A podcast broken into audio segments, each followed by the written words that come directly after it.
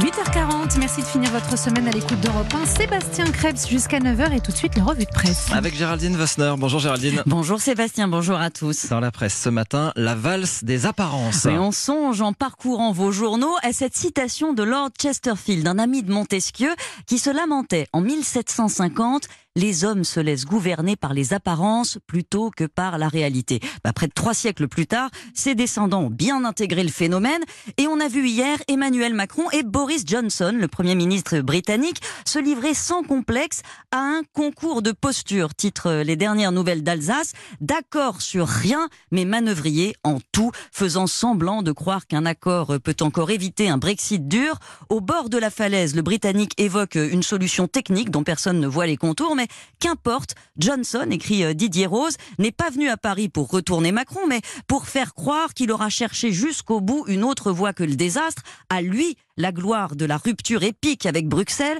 aux autres la charge morale du désastre annoncé, un poker dont personne ne peut prédire l'issue. L'Europe va connaître un moment aussi décisif que la bataille d'Angleterre de l'été 40, juge Guillaume Goubert dans La Croix. La question est de savoir si les acteurs d'aujourd'hui auront le courage et la lucidité d'un Churchill. Posture et apparence, ce sera aussi le principal programme du G7. Au bas dit carrément l'unique. Hein. Avant même l'ouverture, on sait que le rendez-vous est manqué, écrit Laurent Baudin dans l'Alsace, excepté un jeu de dupes doublé d'un dialogue de sourds, personne n'imagine que cette réunion débouche sur quoi que ce soit. Le principe même d'une déclaration commune a été abandonné d'ailleurs, histoire d'éviter que Trump la déchire. Inutile donc mais nécessaire, se résigne Jean-Dominique Merchet dans l'opinion, euh, parce qu'à l'heure où le système international se fissure sous la poussée des nationalismes, écrit-il, il reste indispensable que les États continuent à se parler.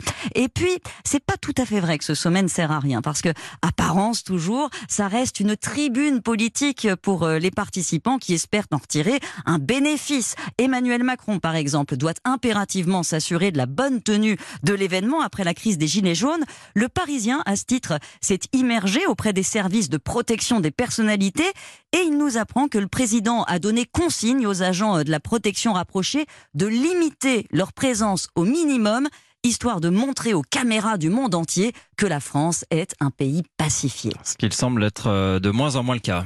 Oui, les, les, vos journaux évoquent euh, de nombreuses tensions ce matin dans des secteurs euh, divers. À l'hôpital, la crise des urgences s'enracine, titre Le Figaro, qui évoque longuement les violences dont sont victimes les personnels de santé, agressés par des patients excédés par l'attente. Les services craquent, constate Laurence de Charette dans son éditorial.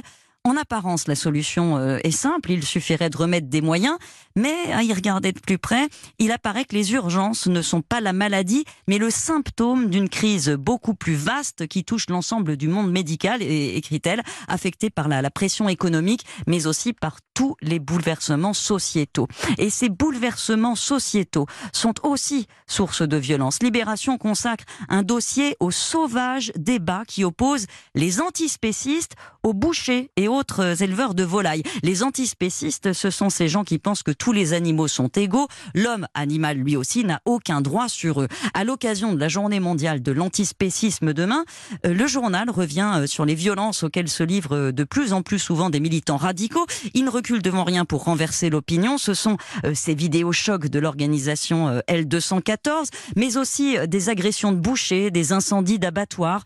Les éleveurs en face ne se laissent pas faire, ils ripostent. Ça va mal finir, prévient le porte-parole de la Confédération paysanne, qui regrette que derrière euh, le discours sur la souffrance animale, on cherche euh, en réalité à détruire un modèle. Et cette guerre d'image prend l'opinion en otage. Une guerre d'image qui fait aussi rage sur le bio ce matin. L'enquête de l'UFC Que choisir sur les marges honteuses que réaliserait la grande distribution sur le bio passionne vos journaux. Il se gave, écrit Denis Beaumain euh, dans la Nouvelle République. 75% de marge en plus en moyenne que sur les, les produits conventionnels. Mais est-ce que c'est vrai? Ben, on ne sait plus ce matin en fait. Plusieurs enseignes de la grande distribution riposte, chiffres à l'appui dans le Parisien. Elles dénoncent une enquête à charge à la méthodologie obscure qui ne prend pas en compte les coûts de production. La seule chose de vraiment certaine finalement, c'est que le bio, ben, ça rapporte beaucoup et que la guerre d'image pour s'arroger le marché ne fait que commencer. Une image trompeuse ce matin fait aussi parler dans vos journaux. Celle qu'a tweeté euh, hier le président Macron pour dénoncer les feux de forêt en Amazonie, ce qui a provoqué la colère du président britannique brésilien Bolsonaro. Le cliché qui accompagne sa, sa condamnation date en fait d'il y a plus de 16 ans et de très nombreuses personnalités se sont faites avoir hein, en postant des images qui n'avaient rien à voir avec les feux actuels.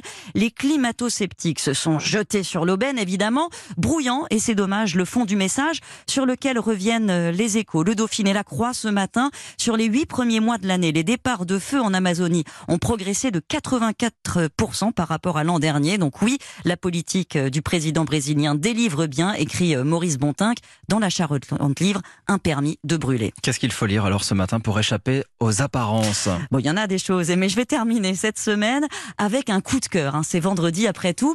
La série d'été que signe Florence Aubenas dans Le Monde, qui se lit euh, comme un, roman réaliste. C'est une plongée au pays des hyper, à l'Hyperu de Mende, en Lozère, et c'est un bijou. Euh, c'est le quatrième épisode aujourd'hui, il y en a six.